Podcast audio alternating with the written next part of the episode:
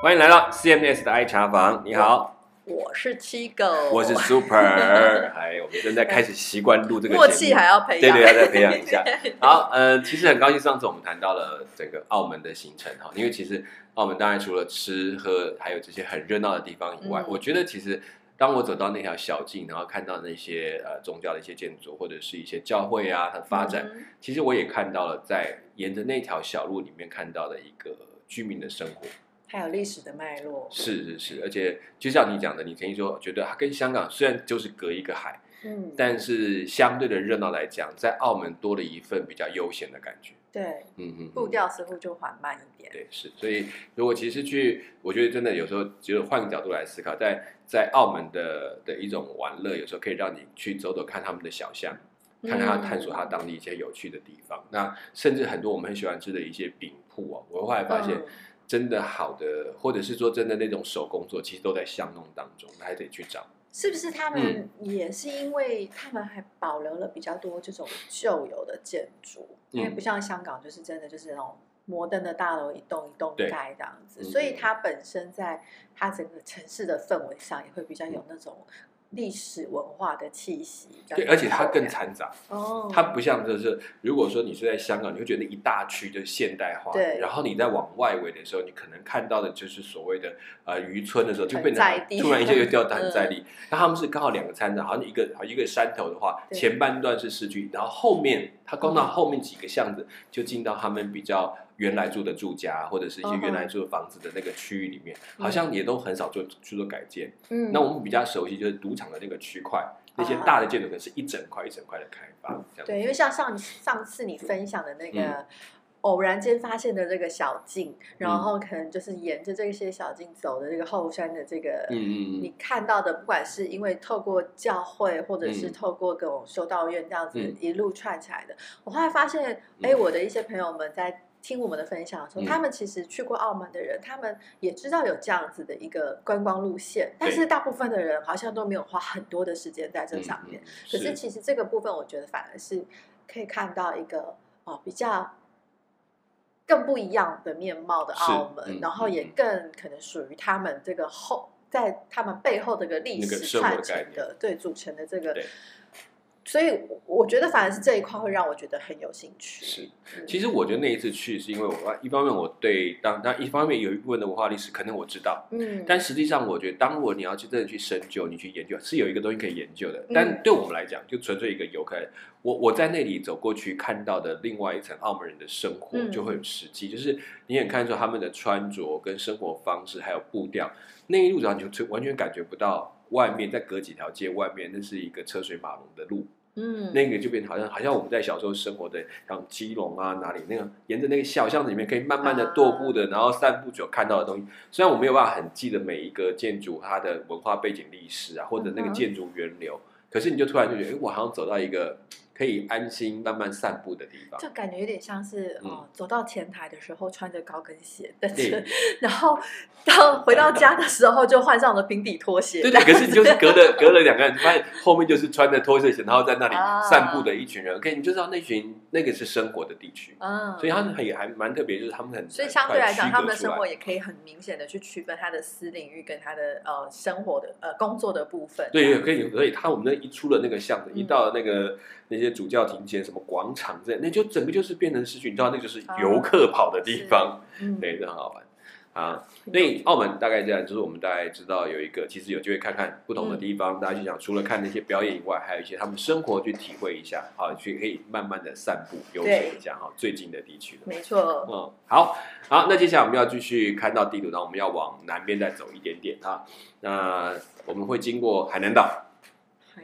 嗯，好，这个部分不熟，我们发现两个都不熟，所以其实我们一开始就打算把它跳过了。好，那其实我们再往南一点会去到哪里呢？大概就是现在中南半岛我们所说的越南。哦，好，越南。那越南跟跟当然跟中国这边有很密切的文化关联，是对。然后后来也有一个很重要跟你的关联，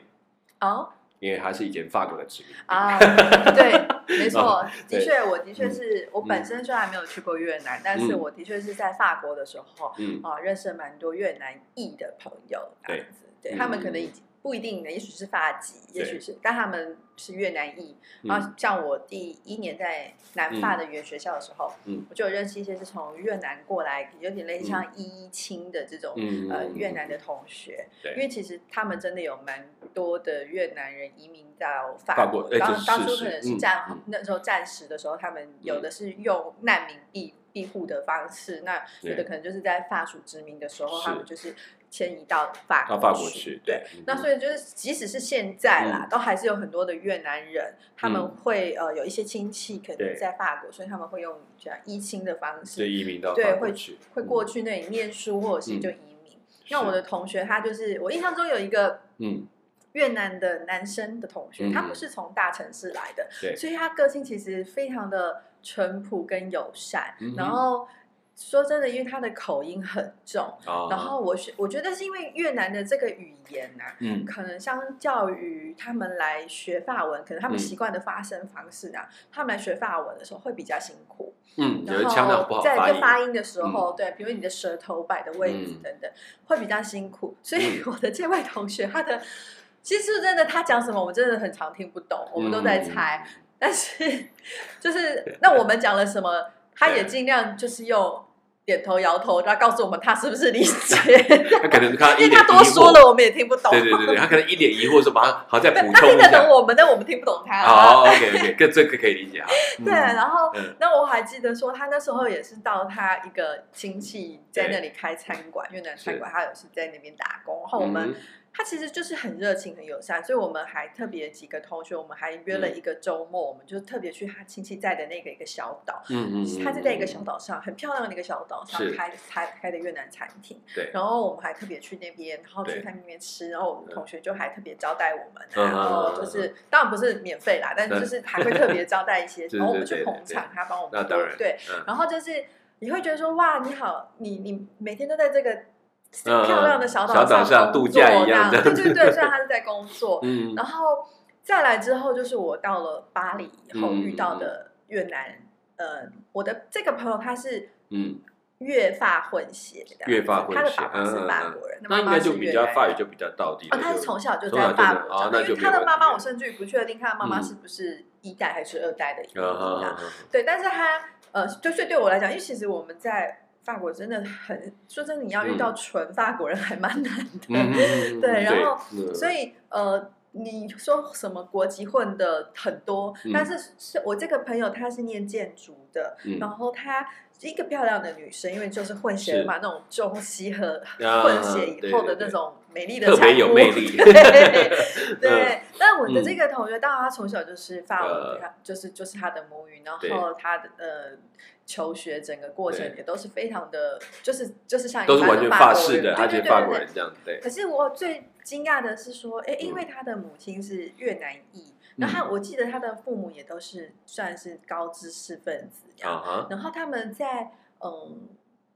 就是他，可是他自己在反而是在他长大了以后，对，然后他开始会想要回去探索跟了解嗯，他的这个越南这个背景，这个对。血统背景的是，关于这个国家的语言跟这个国家的一些文化历史是。然后呢，所以他还特地嗯会回去他越南的外外婆、外祖母这边哦，就真的回到他的家乡，就是妈妈的那个家乡去去探索，一两年都嗯会回去，跟他的嗯妈妈一起回去。然后呢，他还特地为了这个，他重新学越南话哇。塞，哎，这个是蛮有趣的，对，所以我会嗯觉得说，哈，就是因为说真的，我们有时候在欧洲遇到的很多外来移民，嗯嗯嗯，有的人他是真的很想要抛开自己那个移民背景，对，不想继续当那个亚裔的背对是景这样子，很很以他们自己的背景为骄傲啦。是可，是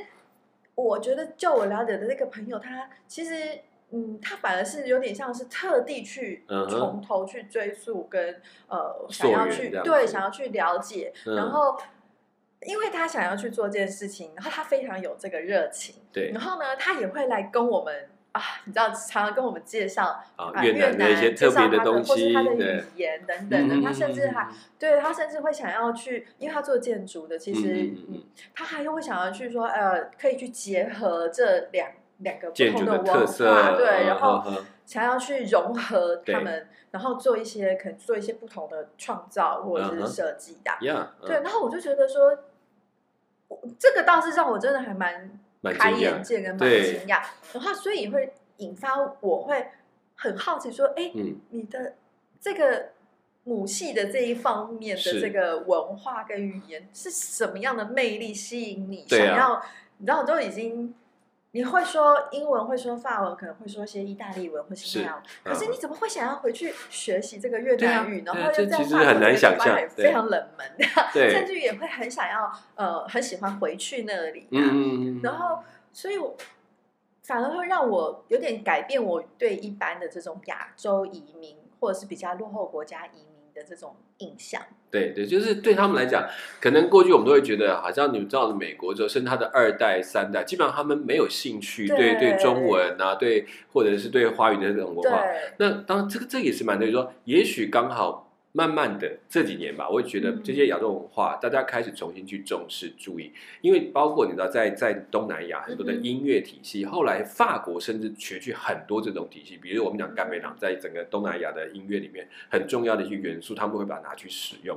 那都是有很重要的概念，就是我觉得东方元素有很多东西，它需要慢慢去体会。对我自己在欧洲遇到的人，我会觉得有，嗯 其实我们有时候反而我们自己这些亚洲人之间，我们会觉得有一些法国人就是怪怪的，特别爱对亚洲文化，喜欢日本文化，喜欢中华文化那种。他嗯，其实他的背景可能跟这些都无关，这样，然后可他们的那种喜欢又已经有时候有点过头到，然后就是有点，就是在我们这边可能会看到，有时候也会觉得这种怪怪宅人、宅男之类的，对，对。可是嗯我的这个同学他又不是这样子的背景，所以反而会让我会觉得很很好奇，说到底嗯呃是什么什么样的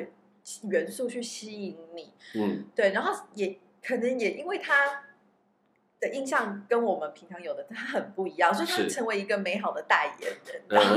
对，因为他其实他并不是好像只偏执在某一些很对细部的那种越南元素，他是可能还觉得某些他可以融合到他现在在运用的一些建筑或者设计当中。是，这就是有意思，那我觉得这样也其实蛮好，就是慢慢把这文化的特质去吸收在一起，嗯那也透过这些人，让那些文化很精粹的融入到不同的文化当中。我觉得这是难不免的趋势，也是很需要。哎，可是其实我也是因为这样，我们讲，因为在在法国殖民的过程关系，嗯就是慢慢，但大概我们讲说吃东西来讲，越南的食物好吃，大概在海外可以吃得到最好吃的，那就是越就是法国，然后再来还是台湾，台湾也不少。嗯，那所以这就是我们都看到。那其实越南人，我觉得有一点是他的，因为他其实他所处的环境，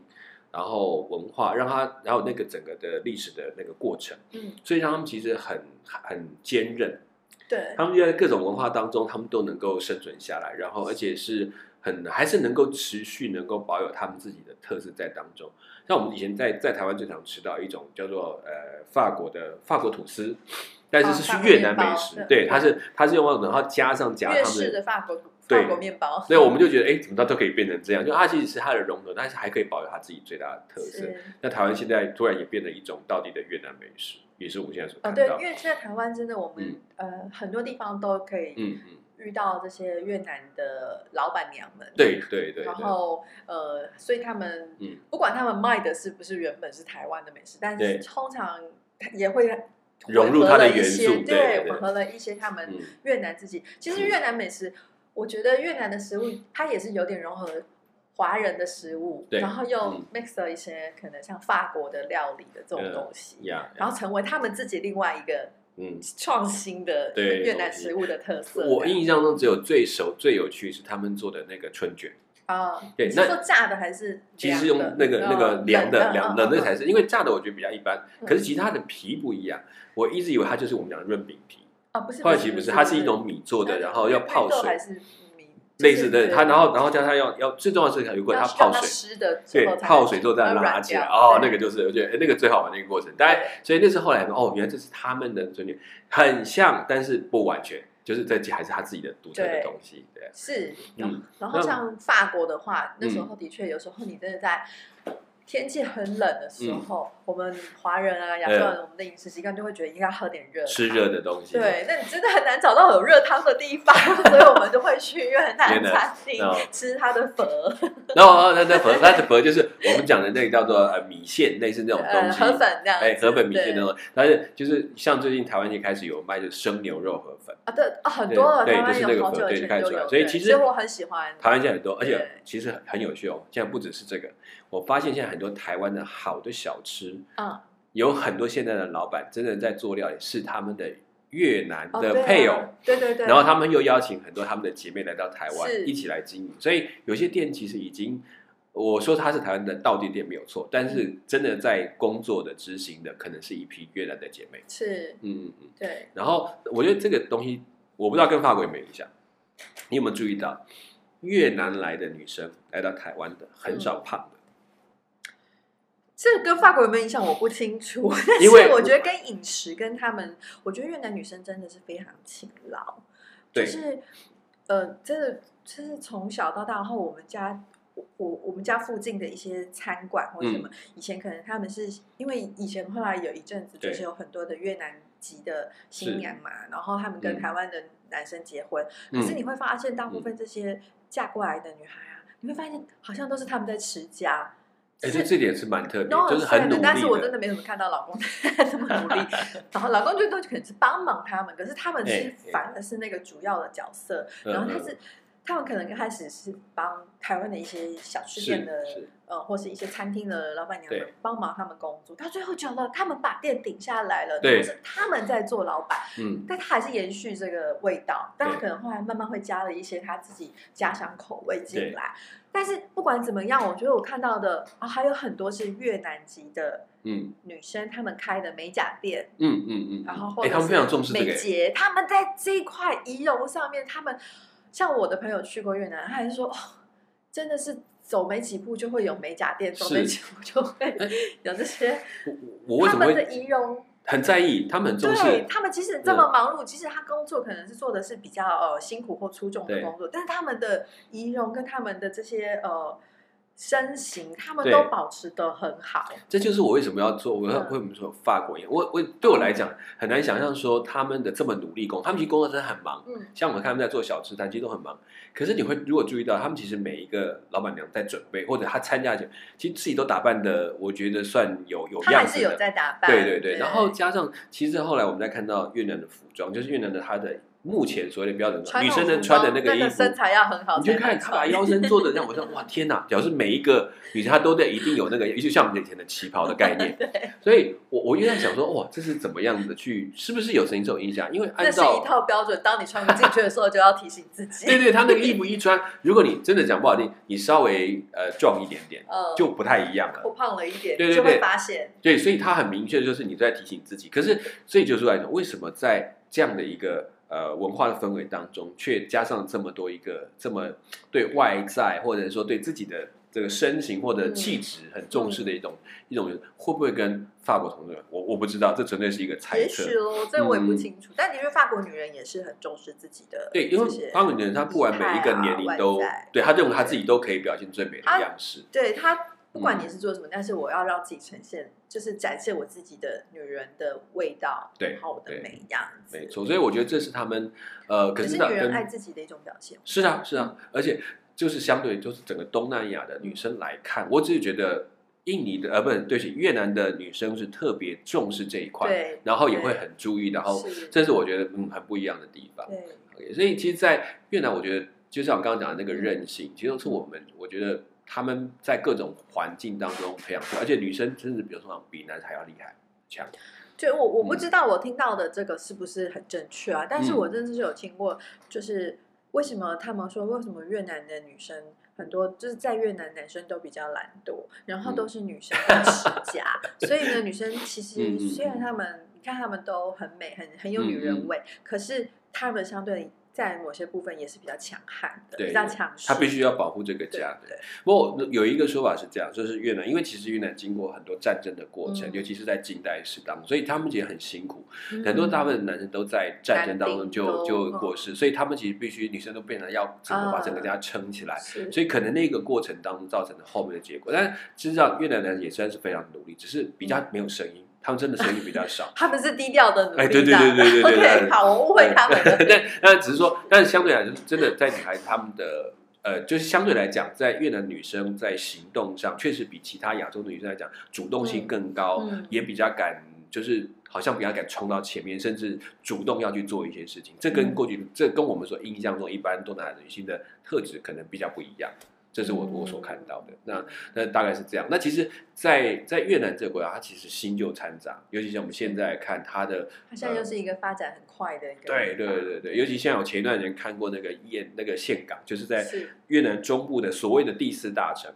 它那个大城当中，他们可能有一个很多的那个观光的参。就是很多人来看观光，会有很多的大饭店啊，然后，可是你知道那是跟我十几年前去是完全不一样的景象。你十几年前是什么样的想象？十几年前那个地方，基基本上我连坐飞机要去坐飞机，嗯，机场的人员看到我要去买，就要去这个地方，他就说：“哎，我第一次看到有华人要去这个地方，有应该说有台湾人要去这个地方。哦大概他们台湾的机，台湾人要去去越南的话，对对，就是他说我我看到去胡志明有，我看到去河内有，但是就没人看到去岘港。就是还要他们特别去转飞，那因为当时啊，应该记得是华航吧，它有联航，所以我在办机票 check in 的时候，嗯。他也直接帮我签到下一张下一段的机票，就是他的国内航班，所以他还特别提醒我，你到了胡志明下飞机哦，一定要先出关，行李拿出来，再跑到再跑到旁边的那一栋，那是他的国内机场，然后再转飞到。那时候的档案就是那个岘港的那个那个机场区，所以那个时间的就完全没有。可是这样才差大概十多年，那个整个的落差点非常大。他的机场当时我记得我第一次去到越南那一次，嗯那时候胡志明市的国际机场，你就想看看台中的清泉岗机场以前的国内机场那个样，再老旧一点，其实我没有去过台中的好吧？机这样想，好吧？我们有一个以以前我们的呃公车转运站，OK，以前的北站那种概念哈，哦你就觉得很像那样子，但是当然嗯再大一点点，但是旧一点点。嗯然后就这样，然后隔壁呢，就是好像隔壁另外一栋建筑，然后再嗯转过去到它的国内机场。所以其实，在它的那时候的机场，我真的没有办法想象，就是怎么跟现在去连接。但后来我有一次经过再飞，就是经过胡志明市胡志胡志明的机场，那一次就一想哇，这是胡志明机场，完全概念完全不一样。它很像是在泰国的，就是我们讲那个国际转对对，浪漫呐、至少像浪漫，嗯甚至比浪漫更好，就是现在那个呃的新的机场，然后我就会觉得说，哇，这个怎么十几年它就可以变化到这么大？那嗯更不用讲在香港，我那时候飞到香港的机场完全没有印象，我只记得它好像只有一层楼。可能你去过以后，他们就说我们现在要开始准备改建了。然后我觉得那次一去也会知道工作，是因为跟展览会我去看当地的一个重要的一个几个几个案子。那当时还跟一个香港的一个歌手一起去，哦，对对对，香港那个歌手很有意思，我觉得现在大家知道他就呃他他当时还是还是这种小帅哥，非常真的很帅像。明星，偶像明明是影歌是三期还是四哎期，反正他都有还有演电影，然后一个一个年轻人嗯哼，那个时候是年轻人，啊，那时候是年轻人，现在现在应该呃也中年了，呃比比我们再小一点，但哦是好，你要称他大叔为名，那就我可以升格一点。啊。反正就是他那时候就是跟着我们，而且我是在胡志明市跟他碰面。哦，就是我们在机场外面等他，所以其实我们很不安心，因为我们没有任何的联络的设备，包括比如说你手机所以他直接从香港飞，直接从香港飞到胡志明跟我们会。合，所以我其实，在那一天在接他的过程当中，我很害怕，因为我我们那时候不能用手机联络，什么也都没有办法，所以干脆一个办法，我就在胡志明市的机场的外面等他那一班机到，嗯就他们机场有有接。机的概念，要接机，而且是，而且我们是站在那个路那个机场的对面的话，不知道该怎么办呢？嗯他什么时候会出现？不知道，那我们在等他。然后我记得那天等的过程当中差一点点，我差一点要去打岳阳电话去问他到底会不会出现。但他如果在飞机上也不无法没有，就是要问看看有没有联络的人知道说，因为我们现在没有手机的，嗯然后就差那一点点看到他出现了，哇，一头金发，哦因为我好 想知道是然后染谁着金发 我知道他姓孙。哦 好那那个好，后来后来我们就真的就是，其实我一跟他讲说，其实我那一句好玩的时候，我看他说我的英文不够好，嗯，他英文比我好很多嘛，是就你帮我讲一些英文，万一我听不懂的时候，他就可以帮助。哎，他真的还蛮客气，很年轻人，很愿意帮吧。嗯然后就这样接到他，我们就坐的飞机到了岘港。那一下岘港的时候，其实我只看到一条河，就是嗯冲出岘港的一条河。然后呢，旁边那些房子就像渔村，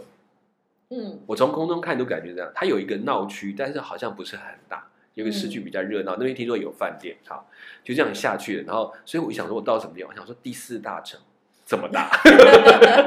完全没有办法想象。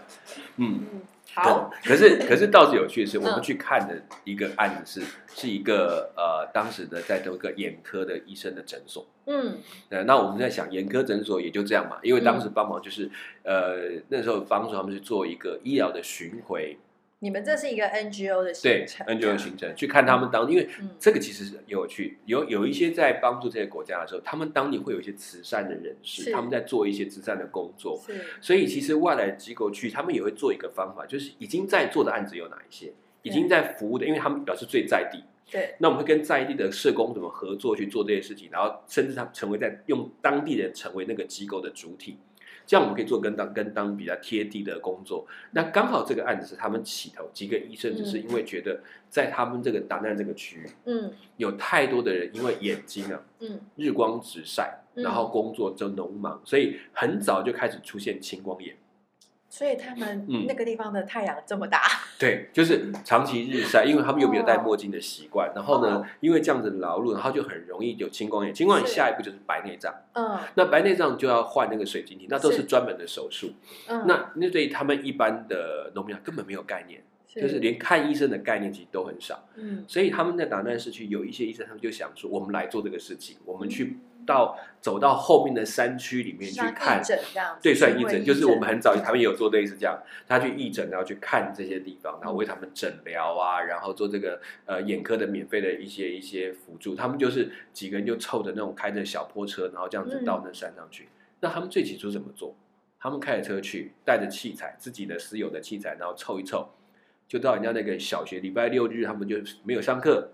就借一个空教室，直接在那里手术，就开始请他们来看。手，对，刚开始他们还不太敢开手术，但是后来没有，哦真的太多，就是开始治治治到一半，他们就发现这个不行，他们决定开始再再募一些手术的器材，他们就真的用那些教室开，那一个礼拜都看十几十几个这样子看，